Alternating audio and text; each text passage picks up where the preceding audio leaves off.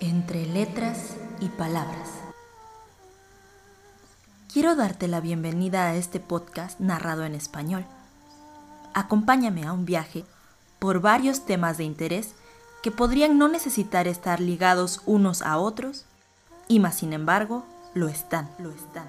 ¿Cómo vincularé en cada capítulo de media hora los idiomas, los viajes, las culturas, la música, la lectura y el ser fan de varias corrientes?